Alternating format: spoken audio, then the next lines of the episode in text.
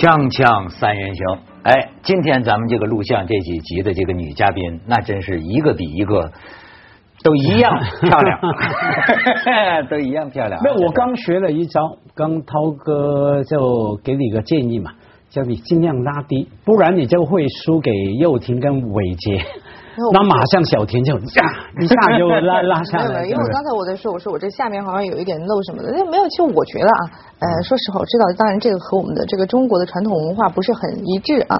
但是我觉得越来越多的，至少我会，而且我相信会有很多女士会觉得，呃，当众的会被其他的男士来评论她的外貌，是会自己会觉得不舒服。哎。我觉得是什么呢？就是一个女士，如果说她自己不注重自己的仪表，不用一种很 presentable 的一种形象出现在公共场合，那是她的不对。但是呢，如果说她做到了自己应该做的，然后出现在那里，但是呢被男士品头论足，那就是男士的不对。你讲的非常好，正是我们下一集的话题。下一集咱们就要聊聊特朗普这个这个歧视女性。哎，这是小田这种思想，我觉得是很值得说的。不一定是在歧视，我觉得是一种习惯。像很多时候，涛哥对我说的话，呃，我觉得我能够理解涛哥的心，对不对？他没有坏心，他没有在歧视我，没有在欺负我。但是呢，真的会让女士不舒服。就是这是一种文化。夸你好看，你会觉得不舒服。看你，因为你知道这种好看呢，有的时候是有一种很客气的一种度，你知道吗？如果说那个度是在这种舒服的范围内的话，这是一种礼貌，这是你的一种风度。有的时候你要是不说，呃，反倒是你的不对。按照你的但是，一旦过了的话，那么女士就会觉得，哎，你想干嘛？对。按照你的这个标准，我刚才觉得我说的这个还属于让他舒服的范畴，但是到了家辉，你已经有点直漏了。所以这个里面有一个，就是看那个人跟你的关系。当然我们要看几个几个因素，第一个关系嘛，比方说，哎，你觉得你了解涛哥，呃，没有没有恶意，你你跟我不熟啊。你可能觉得嗯叫怪叔叔叫什么什么哈，还有我跟他那个关系不一样啊，对，然后他 他喜不喜欢对方啊，还有那权力关系，还有那场合，我告诉你这个也等不了下一集讲。啊，因为这个呢完全让我想到呃美国哈是年初还是去年那个争议，奥巴马提名一个女法女的法官啊，还是法律部长哈，反正他出来就成为习惯呢，奥巴马你不能说他一个没有受教育的人。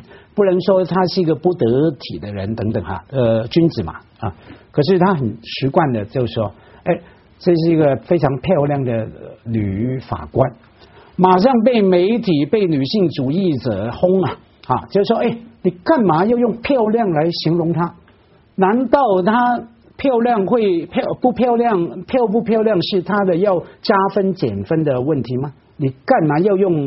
干嘛要赞美他的外表？对，因为他是一个法官嘛。哎，不管什么法官，那变成说，因为在美国的状态，不管是谁哈，就是说，当你很不管你叫习惯还是传统还是礼貌啊，就是说，哎呃，很漂亮啊，等于女生也会说男生帅啊、丑啊一样好。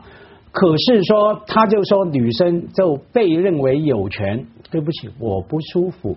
所以后来那一波的讨论呢，我经常说文明啊，他会反省讨论说，那是不是说？要这样，那交往要这样。小田啊，我先确认，我现在可以赞美你吗？你要瞄我一眼，你是谁？好吧，你站吧。这样到这地步，我觉得跑题了，涛哥，咱们没跑题，不是没跑题，没跑题，没跑题。既然你们俩说到这儿了，我决定调整一下题目。我觉得这个小田说的正好，可以说说说，因为你们俩刚才让我一个让我想到了希拉里，一个让我想到了特朗普，所以咱巴基伦，巴基伦可以下集再说啊。这集就说说，因为啊，这个特朗普的这个事情啊，和这个希拉里的这个事情，确实引起的是关于啊，就是我们现在的人。该怎么看待这个妇女歧视？其实啊，这个事情吧，就像是不要说是歧视女性，这就像是说，任何一个主持人都会或者在台上表演的人都会面临一个问题，就是你开一个玩笑可能会冒犯到谁。哎，我觉得这个问题啊是个非常的因人而异的问题。对，我觉得就一般来说呢。比如说，这个在台上，好像一个人，我我我记得有一个这个表演工作者，他就说，他说啊，那么说一个话怎么样就叫不冒犯人？按照他的最高的道德标准，他认为有人觉得受冒犯，你就不该说这个话。可是呢，有的时候这里边又有一个啊，反映出来人类对少数人的尊重程度到什么程度。比方说，一个剧场一万人，或者说是三千人，但是呢，有一个人，那这另外的人都爱听你说这个话，但是只有一个人他觉得我不高兴，或者你冒犯了我，或者你让我联想到了，让我对自己产生了挫折感。那么这个是一个伦理问题，就是说，那你还该不该讲这个话？不是，我觉得涛哥啊，呃，这个话题啊，我觉得跟涛哥来讨论啊，很复杂，很难，你知道吗？你不是跟我讨论，你是跟特朗普在讨论。没有没有，我我 其实是一样的。嗯。为什么？因为我觉得很多时候我能够去理解到特朗普，虽然说我是一个女性，但是呢，我是呃，因为我毕竟不是选民，我把自己置身事外，我能够理解为什么特朗普在那个时候要说那样的话，就像我能够理解涛哥一样。很多时候，我觉得，我觉得你把我跟特朗普归为一类，你这个够高抬我的。啊，是，就因为我就像我讲的，我知道他为什么会，你叫特朗普，让我觉得啊，真的很吃惊的。我觉得过了，真的过了的时候是什么？因为我看到他的有一段采访，他跟他女儿，他女儿很漂亮的，对不对？我很喜欢他女儿，对，而且很得体。像他在呃去年什么时候说的，反正对中国不太好的话，什么要把呃工厂全从中国搬回来啊什么的，中国人偷了我们的工作，然后很快的他的女儿就出来。来为他原厂用中文，好像唱的歌还是什么，说祝新春快乐啊，这样子其实是用另外一种方式来表达他们家族吧对中国中国人的这种善意，呃，应该是很好的。但是有一次他跟他女儿坐在一起，然后呢，呃，主持人在问他，就说你的择偶标准是什么？他说：“我本来想说，呃，就是他这样的，但我又想，我要是说是他的话，是不是我就应该要跟他睡觉啊？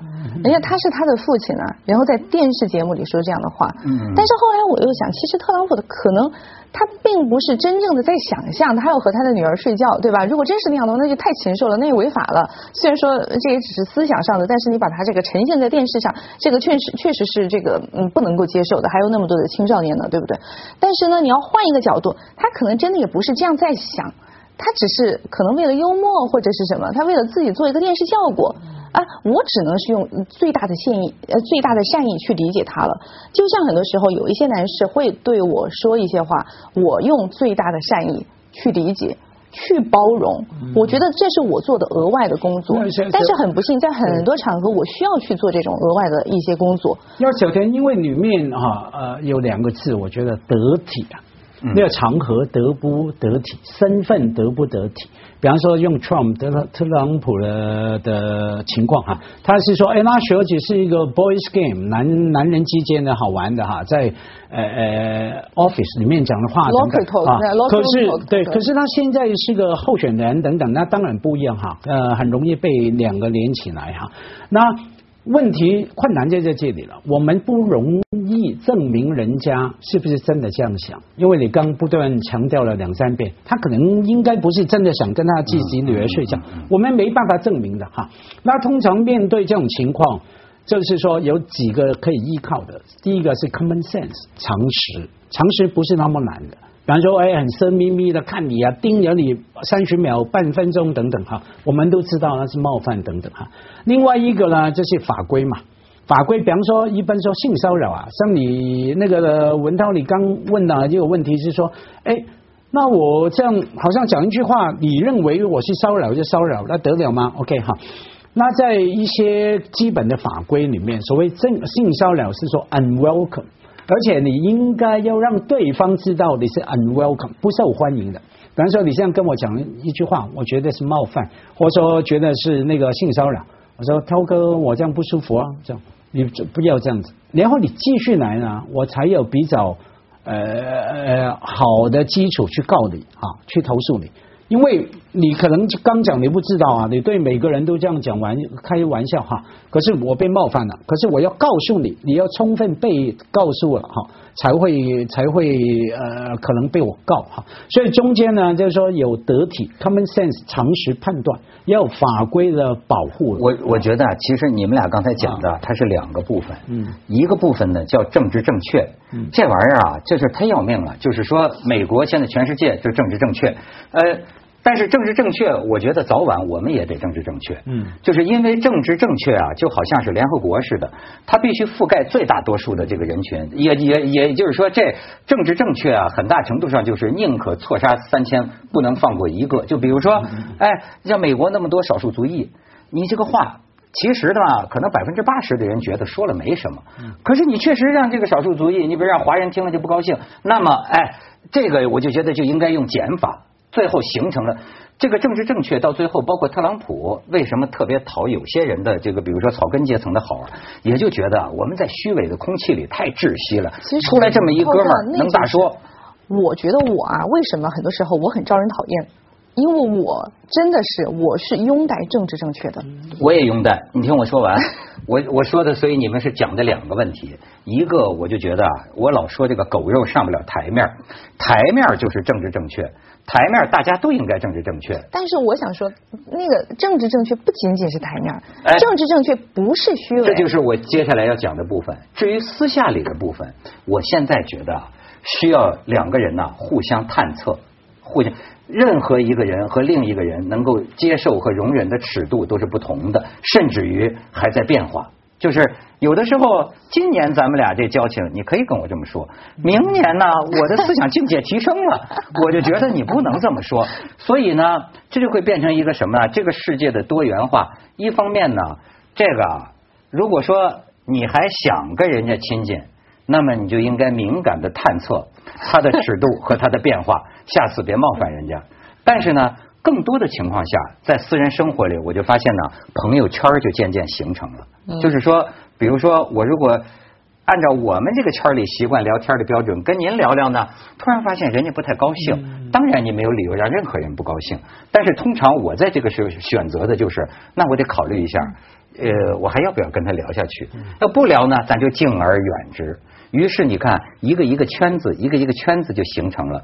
每个圈子都有每个圈子的游戏规则，包括这个聊天的画风，默契就是默契了。所以呢，一方面这个世界啊，讲政治正确，我们才能多元化共存。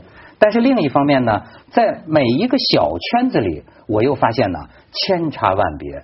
但是呢，各自在各自的小圈子里，物以类聚，人以群分，就是这个道理。这可是中间还是要呃进步嘛，社会进步哈。你能让我去一下广告再进步吗？锵锵三人行，广告之后见。你说这玩意儿也是有个公论哈，好像有些话呢，在私下里说，大家都能接受。嗯。但是呢。哎，这我就老说狗肉放不到台面上，狗肉就得在这，你狗肉放到席面上，就变得所有的都是问题。这个啊，就就我觉得特朗普这个到底是冤还是不冤？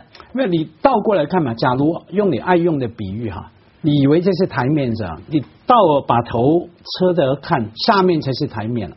所以意思是说，从政治正确来说。政治正确的意思是说，替一些 minorities 比较弱势群体啊，不管是性别、社会地位、种族哈，来争取他有的权利空间。所以很难分什么台台面台底啊，因为你蹲下来看台底就是台面哈，倒过来。可是说回说公论，这要讨论出来了。我刚不是讲到奥巴马那个事件嘛，说那个漂亮的女法官，OK 哈，后来一大波讨论哈，也是讨论你能不能称赞女生美丽啊。那然后讨论里面呃呃有人这样提出哈，就是说这样啊，这样女生假如对我们抛媚眼或是笑，是不是对我们骚扰冒犯？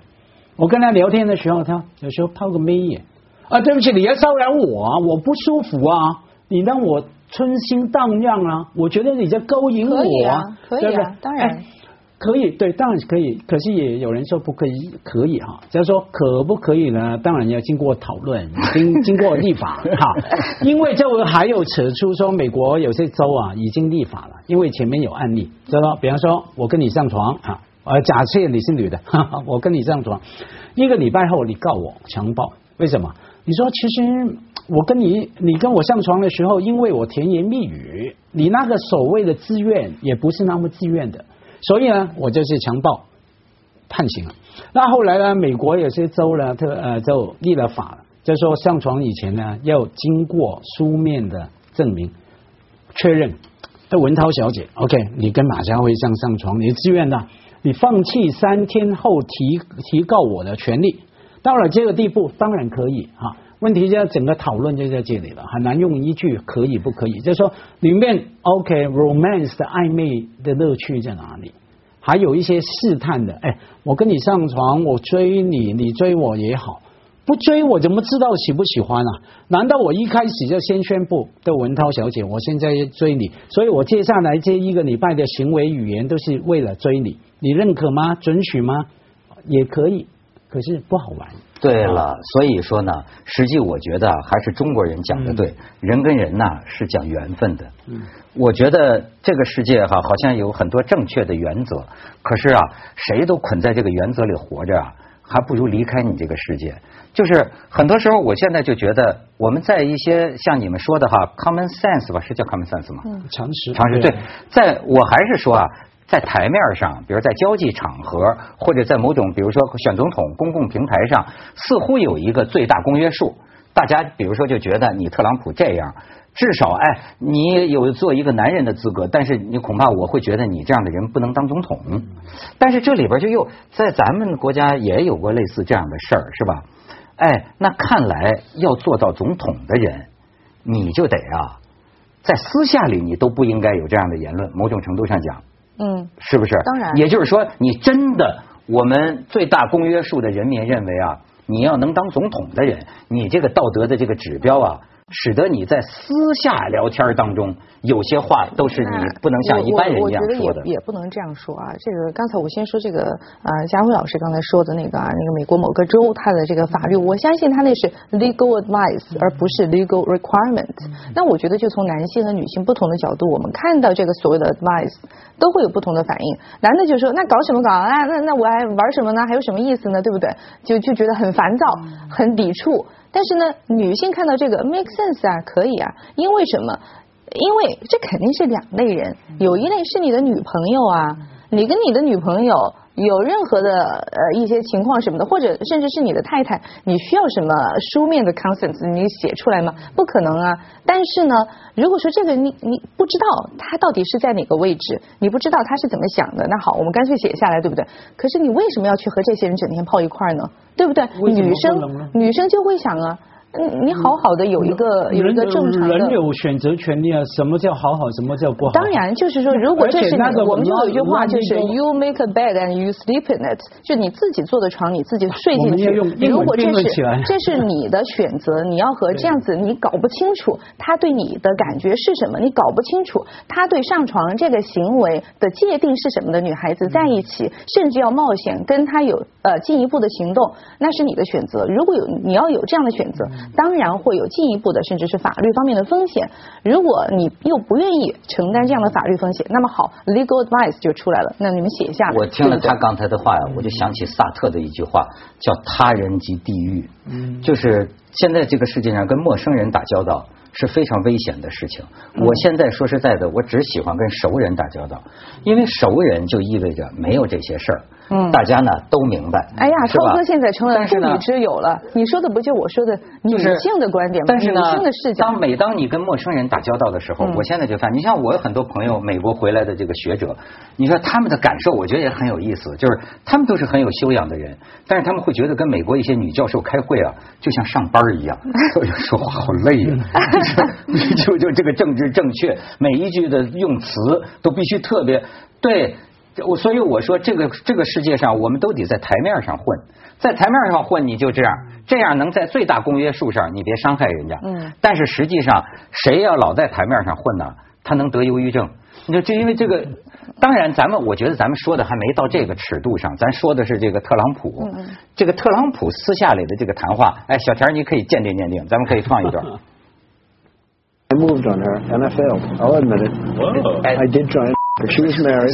The 2005 video obtained by the Washington Post captures Donald Trump apparently unaware he is being recorded discussing attractive women and attempted conquests. All this just after Trump started his third marriage. I moved on her like a bitch, and she was married. And all of a sudden, I see her. She's now got the big phony and everything. She's totally changed her looks. Trump was chatting with Access Hollywood reporter Billy Bush on a studio lot bus ride to the taping of the soap opera Days of Our Lives. you know, I'm automatically attracted to beautiful. I just start kissing them. It's like a magnet. You just kiss. I don't even wait. And when you're a star, they let you do it. You can do anything. Whatever you want. Grab them by the. You can do anything. That's better. Much better. Trump has been accused repeatedly of treating women shabbily, charges he has dismissed. There is nobody, nobody that has more respect for women than I do. 哎，你们觉得这是个歧视问题，还是个泄密问题？我觉得这首先肯定，呃，因为这个泄密，让我们知道了特朗普他是有多么的不尊重女性。 哎，但是你比如说特朗普，虽然他对希拉里有点强词夺理哈，嗯但是也有的支持特朗普的跟我说，说他说的也有理啊，就是说那克林顿会不会私下里也说过这样的话？但是只不过因为没人被人录下来，没人被人爆出来。那么这个事情，所以你刚问，当然是两个都是，又是泄密问题，又是得不得体的问题哈。可是说，就算没有这种泄密，也不会有人会觉得特朗普如何的得体哈，因为他的记录。所以这个泄密呢，也坦白讲，也不会让我们太惊讶。对啊，他那种人一直的 record，他他没有隐藏的，他一直参加那种呃呃电影的那个拍摄哈，然后各种的婚姻生活啊、私生活的，一点都不会惊讶。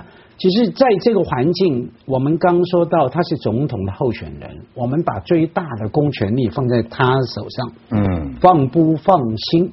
就像奥巴马啦，前两个月评论到他的时候，用了一个字，用翻译为中文应该叫没品啊，indecent 啊，这说不得体、没品。他说，哎呃，他是是一个非常 indecent 没品的候选人，他没有、呃、也没有说他没，他不谈他有没有这这个能力，有没有这个实践智慧哈、至少没品这样东西。已经让我们担心了啊！我们觉得要放那个角度看。假如今天啊，今天他不是出来呃选举的话，爆出这个东西，我觉得他会非常高兴。就是这样啊，那那那那那些女的干嘛要来参加这个游戏或是这个节目呢？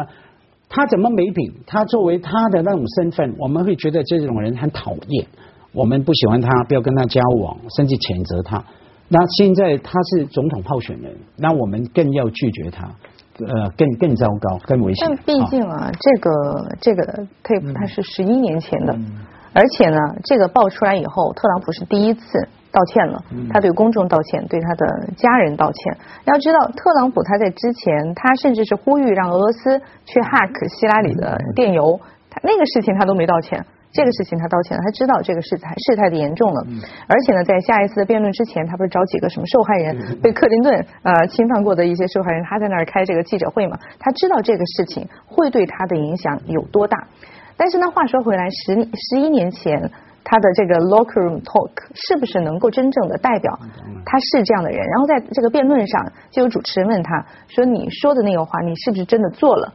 就逼问他，他说我没有做。克林顿做了。他他现在也有意思，就是说他当时只是 brag 嘛，只是在吹牛嘛，他其实没做。那如果真的是这样子的话，那你觉得他是确实没品、很无耻，这样一个又不尊重女性的一个男的？但是呢，要是他又真的没做，我们现在也没有证据证明他十一年前这样做了，那其实你还能说什么呢？那反过来，其实希拉里在这方面也是有硬伤的。哎，说这硬伤，广告之后你说说，锵锵三人行，广告之后见。好，小田硬伤。没有讲到那个克林顿，也类似的就是一一旦讲到十一年前的这个特朗普的这个 tape，就会讲希拉里。希拉里是在二十五年前，他当时还是一个地方的一个 lawyer，为政府服务的这样的一个 lawyer 啊，不是私人的。然后呢，就有一个女孩十二岁，也是被啊、强奸。后来呢，他呢是作为这个呃辩护方的律师。那那个时候呢，他他就想办法说什么，还有材料啊，written material 就写的说这个女孩她有这种 fantasy。他自己他愿意，然后他什么呃 romanticize 了整个这个这个故事，就这样子，最后他的这个呃就他代理的那个人，就是实际上这个嫌疑犯啊，就被判无罪。然后过了到八十年代的时候呢，就有记者好像是一个德国的记者，就采访过这个事情。他当时自己就承认了，他说他知道其实那个男的是有罪的，他但是我能做什么呢？啊，我是一个律师啊，我的工作就是为他辩护嘛。那最后我这个官司打赢了，就这样。而且说的时候漫不经心，他还笑。这个时候，呃，希拉里的笑啊，这个时候就成了他的硬伤。当然，你说他要为自己辩护啊，他说我是律师。